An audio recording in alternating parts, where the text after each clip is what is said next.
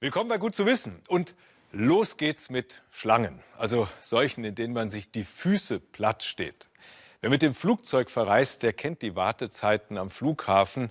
Und wenn dann noch Pannen dazukommen, dann gibt es nicht nur Schlangen, sondern Chaos. So wie letzten Sommer am Münchner Flughafen, als eine Frau ohne vorher vollständig kontrolliert zu werden, in den Sicherheitsbereich des Terminals gelangt ist.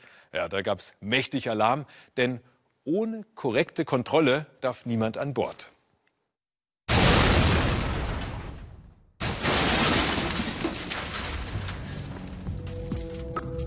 Sprengstoff in einem Koffer. Dass so etwas in einem Flugzeug passiert, will niemand. Deshalb wird das Gepäck der Passagiere nach Sprengstoff und anderen gefährlichen Gegenständen durchsucht. Aber das kostet viel Zeit, besonders in München. Die Kontrollen hier gehören zu den strengsten der Welt. Bis zu drei Stunden Zeit vor dem Abflug müssen die Passagiere einkalkulieren. Geht das nicht schneller?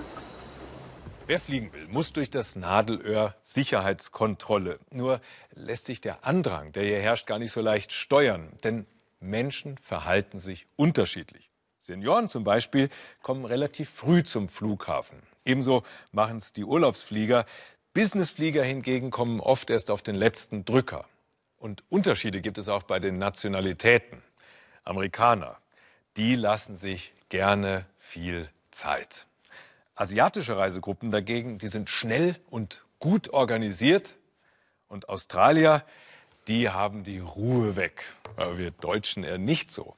Und weil immer mehr Menschen in den Flieger steigen, sucht man nach schnelleren Möglichkeiten, die Passagiere zu kontrollieren.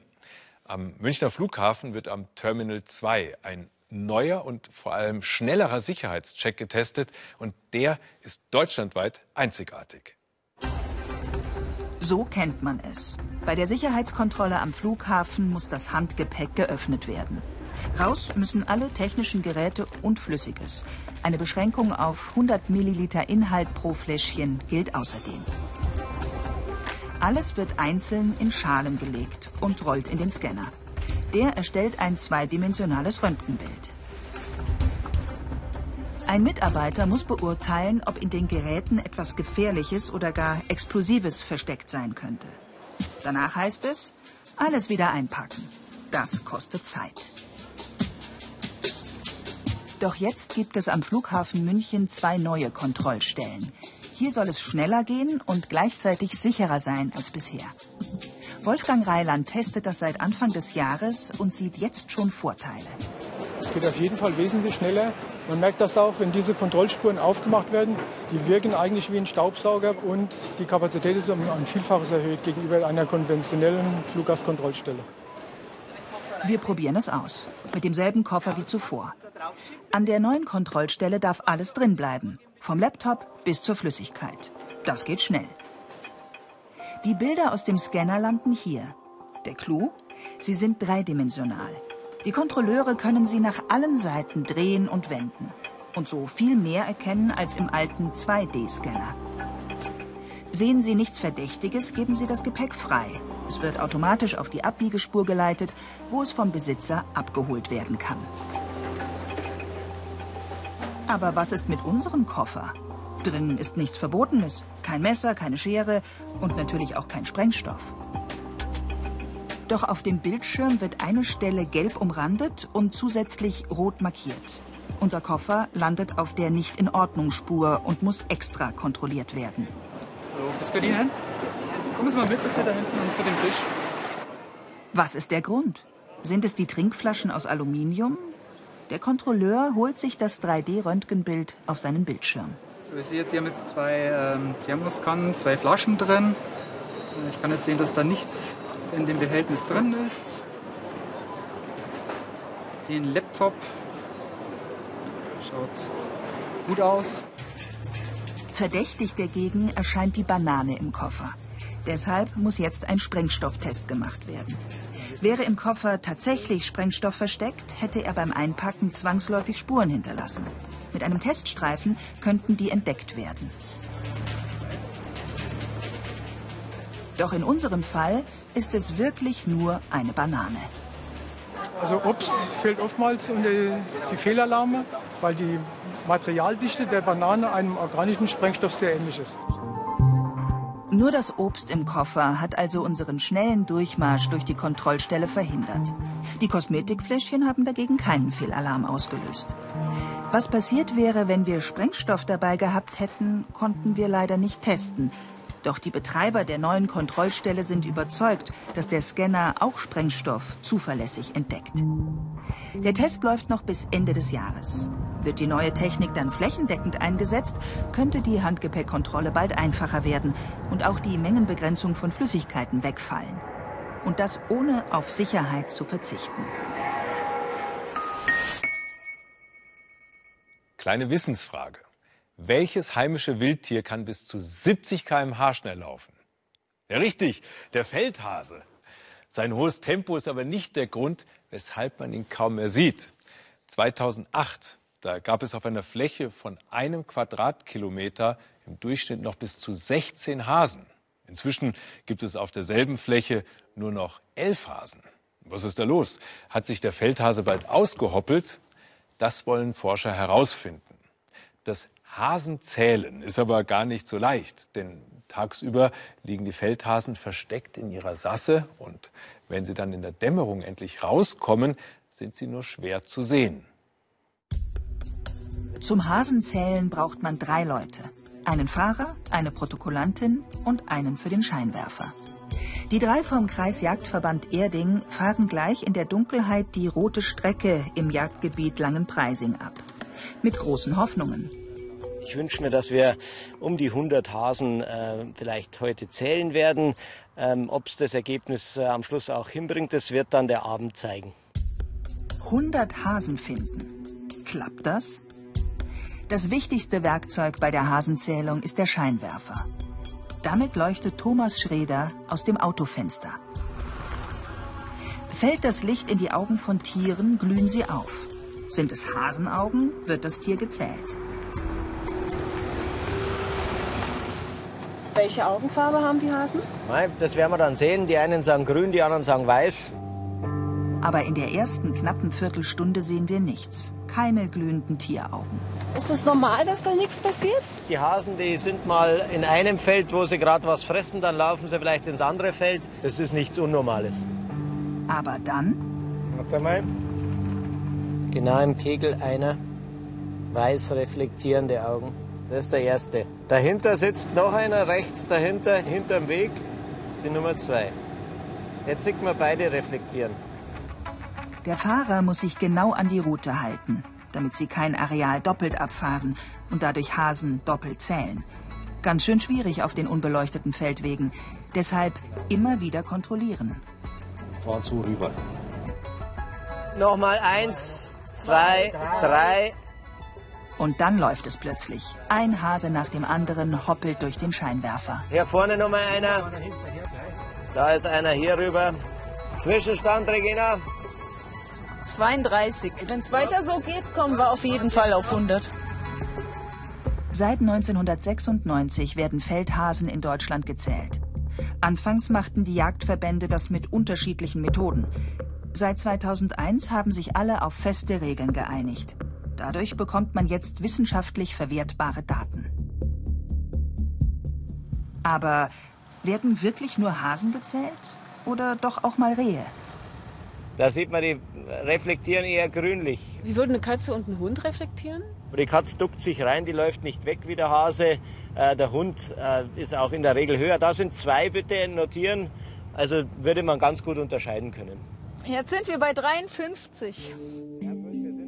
Eine Stunde später sind die drei ihrem Ziel von 100 Hasen ein gutes Stück näher gekommen. Eigentlich kein Wunder, denn Hasen sind sehr fruchtbar. Das liegt auch an einer Besonderheit. Normalerweise ist eine Häsin 42 Tage tragend. Sie kann aber auch nur 38 Tage tragend sein. Trotzdem kommen die Jungen gesund zur Welt. Was passiert in den vier fehlenden Tagen? Kommen Häsin und Rammler zusammen, wird der Eisprung ausgelöst. Die Eizellen werden in den Eileiter ausgestoßen. Nach der Befruchtung wandern sie in die Gebärmutter. Die Embryonen wachsen zu kleinen Hasen heran. Jetzt kommt die Besonderheit. Ab dem 38. Tag kann wieder ein Eisprung ausgelöst werden. Die Spermien schaffen tatsächlich den Weg zwischen den fast fertig entwickelten Jungen hindurch. Befruchtete Eizellen bleiben vier Tage im Eileiter und entwickeln sich dort schon kräftig. Wenn die Häsin am 42. Tag ihre ersten Jungen wirft, wandern unmittelbar danach die Embryonen vom zweiten Wurf in die Gebärmutter. Die Jungen brauchen jetzt nur noch 38 Tage bis zur Geburt.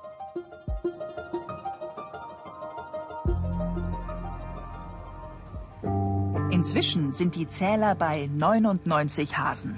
100! Congratulations, da ist er. Du bist die Nummer 100. Das ist ja große Druck erstmal weg. Ne? Geschafft. Dabei haben sie noch ein gutes Drittel der Wegstrecke vor sich. Und dann, eine Stunde später, das Ergebnis der Nacht.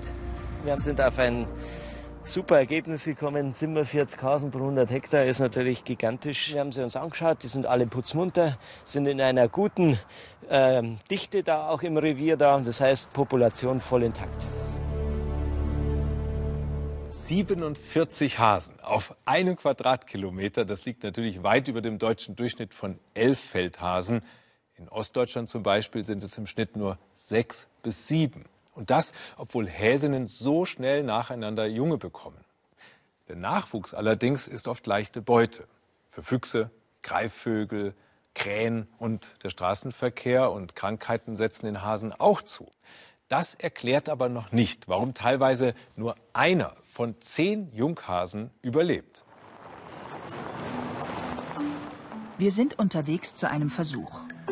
In einem bayerischen Jagdrevier wird Feldhasenexperte Daniel Hoffmann junge Hasen suchen, um ihnen winzige Sender auf das Feld zu kleben. Die Sender sollen ihm jeden Tag Daten über den Aufenthaltsort der Junghasen schicken. Nach drei Wochen werden wir nachschauen, ob sie noch leben. Der Sinn des Ganzen ist, zu festzustellen, wie hoch die Überlebensrate von, von Junghasen in der Feldflur heutzutage ist. Unter den aktuellen Bedingungen, die wir haben, sprich äh, relativ viele Beutegreifer, relativ viele Störungen in der Landschaft durch Freizeitsuchende, aber auch durch die Landwirtschaft selbst. Aber Hasen zu finden ist ein Problem, denn sie sind perfekt getarnt. Mit dem bloßen Auge sieht man sie nicht. Die Lösung? Wärmebildkameras. In kühlen Nächten wie dieser sind die Hasen wärmer als der kalte Boden. Je wärmer etwas ist, umso heller erscheint es in der Wärmebildkamera. Berufsjäger Ruprecht Walch hat eine an einer Drohne befestigt. Denn zuerst wollen die beiden es aus der Luft probieren. Ziemlich schnell findet die Drohne einen hellen Fleck. Zeigt jetzt hier eine Außentemperatur von 4,35 Grad an und könnten Junghase sein hier oben.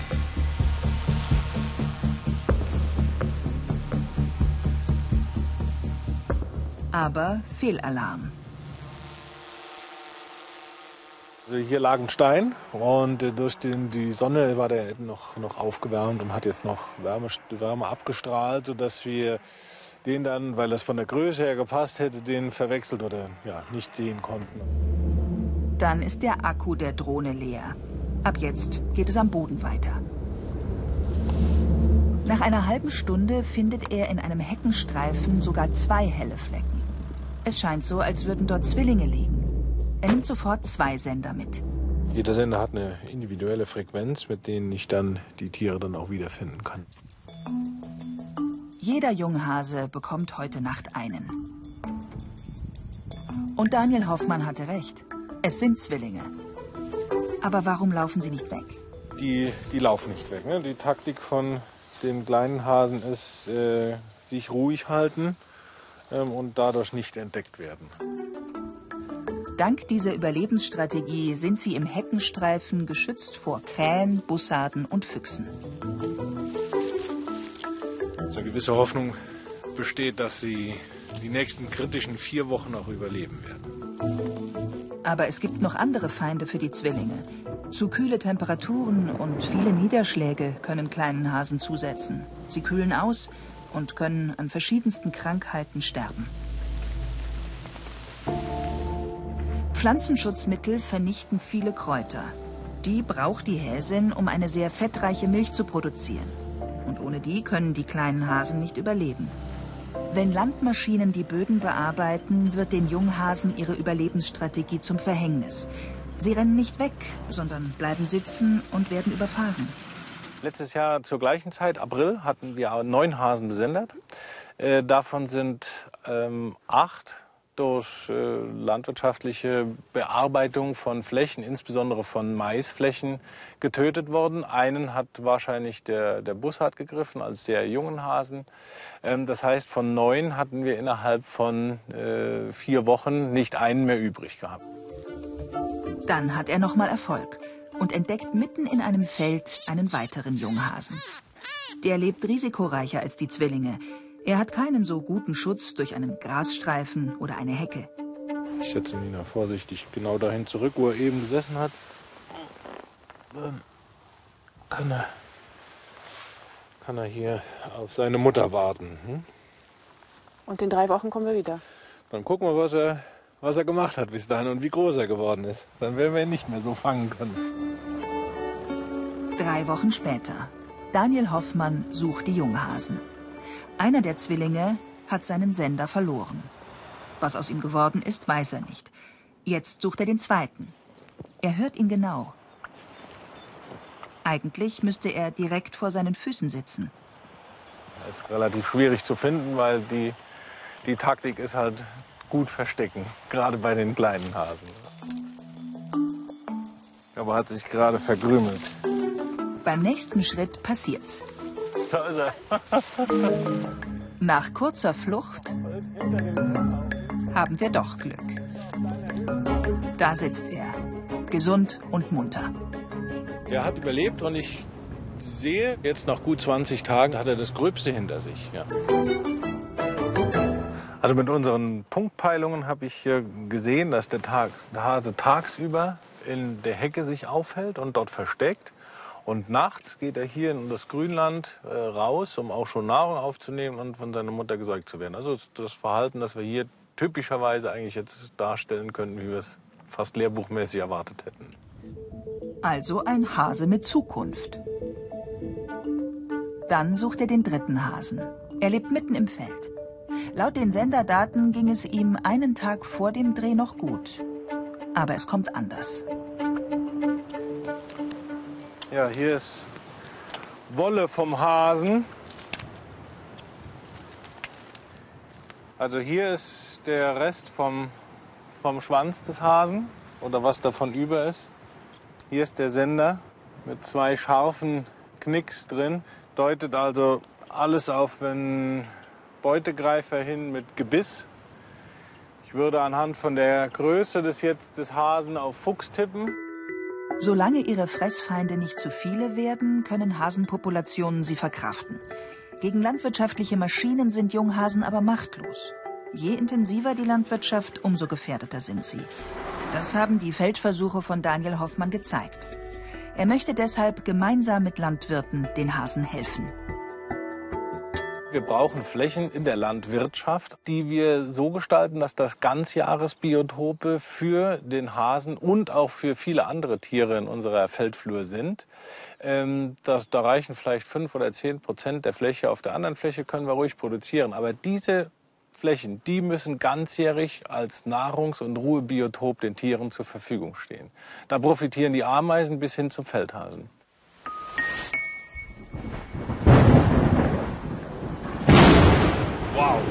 Was für Blitze und was für eine Kraft. Kraft, die man nutzen kann. Jedenfalls können das die Wissenschaftler vom Fraunhofer Institut für Bauphysik in Holzkirchen. Mit Hilfe von Hochspannungsimpulsen erzeugen sie künstlich Blitze. Das Verfahren heißt elektrodynamische Fragmentierung. Mit den Blitzen soll zum Beispiel Altbeton in seine Einzelteile zerlegt werden, um so an wertvolle Rohstoffe wie Sand heranzukommen und die dann wieder nutzbar zu machen. Was tun mit über 50 Millionen Tonnen Altbeton, die jedes Jahr in Deutschland anfallen? Ein Mineraloge am Fraunhofer Institut für Bauphysik hat dafür eine ungewöhnliche Lösung entwickelt.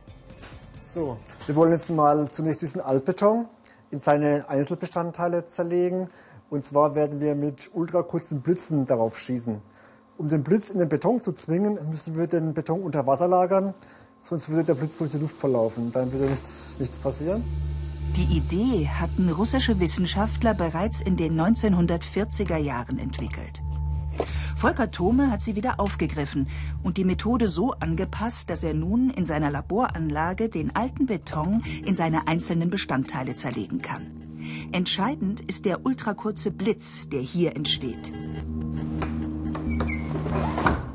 Ja, ich habe hier ein Bild mitgebracht. Äh, zunächst entstehen sehr viele Blitze, die entlang der Oberflächen durchwandern und damit das Material mechanisch extrem vorschwächen können. Ein Plasmakanal entsteht und löst eine Druckwelle aus. So kräftig wie eine TNT-Explosion. Das war schon.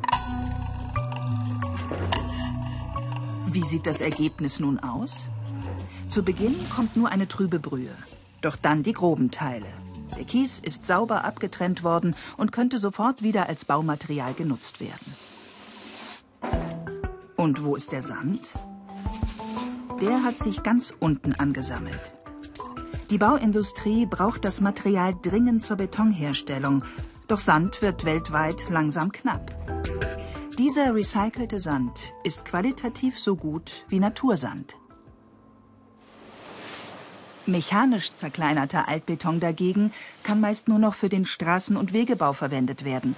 Denn dieser Kies und Sand wären nicht mehr stabil genug für Neubauten. Das soll sich ändern. Zurück im Labor will uns Volker Thome beweisen, dass sein Blitzverfahren sogar eine Euromünze aus dem Beton herauslösen kann. Ob das klappt? Wir haben schon ganz andere Sachen äh, einbetoniert. Wir hatten mal einen äh, Diamantenhändler da, der wollte wissen, ob man seine Diamanten aus der Matrix befreien kann. Haben wir die Diamanten einbetoniert, äh, haben da eine Woche lang gewartet, bis der Beton fest war.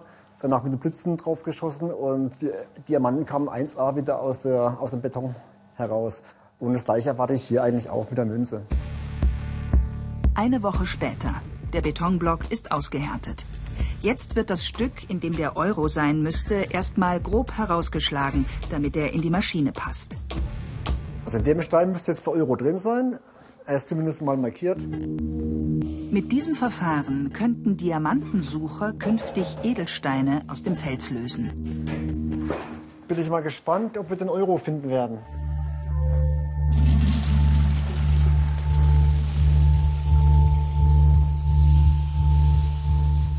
Und da ist er, vollständig und unversehrt. Diese elektrodynamische Fragmentierung könnte auch helfen, wertvolle Rohstoffe aus Müll zurückzugewinnen. Oder besser gesagt aus dem, was nach der Verbrennung übrig bleibt. Der Müllschlacke. Hier beim Heizkraftwerk in Rosenheim will Wissenschaftler Volker Thome Proben der Schlacke nehmen, um sie in seiner Maschine aufzutrennen. Da ist ein Schatz drin, da stecken ca. 10% Metalle drin. Das hört sich jetzt nicht viel an. Aber wenn man bedenkt, es fallen in Deutschland 5 Millionen Tonnen an Schlacken an, äh, dann stecken ja 500.000 Tonnen Metalle drin, wie Aluminium, Kupfer und Eisen. Das reicht. Nachdem die Müllschlacke mit Blitzen beschossen wurde, erscheinen aus der trüben Brühe saubere Metalle ohne Grauschleier, auch Glas und Keramik. Materialien, die später von Maschinen aussortiert werden können. Das Volumen der Müllschlacke könnte so gleich um die Hälfte reduziert werden. Ja, wenn man sich die Kupferpreise anschaut, mit derzeit ein bisschen über 4000 Euro die Tonne oder Messing 3000 Euro die Tonne, wird sich schon lohnen, die Schlacke mit der Methode aufzubereiten. Schon laufen Planungen für den Bau einer großen Anlage. Das Geld für das Gebäude ist bereits bewilligt. Auch ein Grundstück gibt es schon. Nun sucht Volker Thome Investoren für eine Fragmentierungsanlage, die dann um die 10 Tonnen pro Stunde verarbeiten soll. Meine Vision ist jetzt, dass wir eine großtechnische Anlage bauen können, äh, um eben diese wertvollen Ressourcen rauszuholen aus den Schlacken und aus dem Beton. Echtes Recycling also, statt weiterhin kostbare Rohstoffe auf die Deponie zu werfen. Beim Nudeln kochen könnte man bis zu einem Viertel der Energie sparen, wenn man den Deckel auf dem Topf lassen würde. Nur bei mir kocht dann das Wasser über, was ziemlich nervig ist. Wasser auf einer heißen Herdplatte kann aber auch ziemlich spannend sein. Und das zeigt jetzt mein Kollege Philipp. Der Effekt, um den es heute geht, der ist so faszinierend. Man könnte schon fast meinen, das wäre Magie. Dabei ist es nur Physik.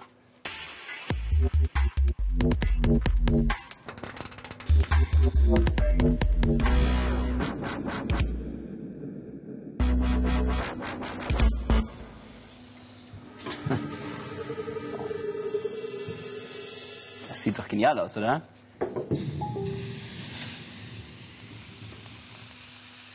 Vielleicht ist Ihnen das auch schon mal aufgefallen in der Küche ja, beim Kochen, wenn da ein bisschen Wasser auf die Herdplatte kommt, dann bilden sich so Tropfen, die nicht verdampfen, sondern über die Herdplatte laufen, ohne dabei kaputt zu gehen. Und das Interessante ist, das funktioniert nicht, wenn die Platte nicht warm genug ist. Also diese Platte hier, die ist deutlich kühler und hier verdampft der Tropfen einfach nur. Damit man das Ganze ein bisschen besser sehen kann, habe ich hier Wasser gefärbt mit Neonfarbe aus einem Textmarker.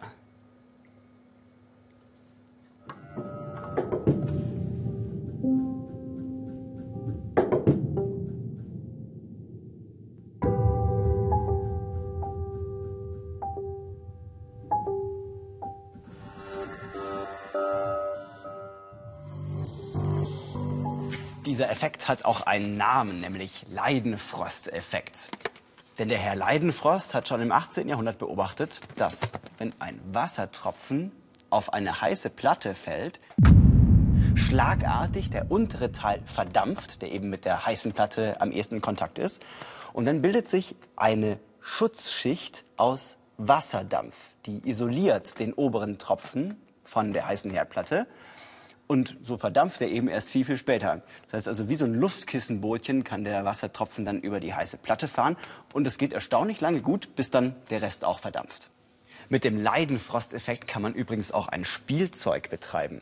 Das hier ist ein spezieller Ring, der genauso gemacht ist, dass der Tropfen immer im Kreis geleitet wird. Der ist also hier drin gefangen und kann nicht von der Platte abfließen.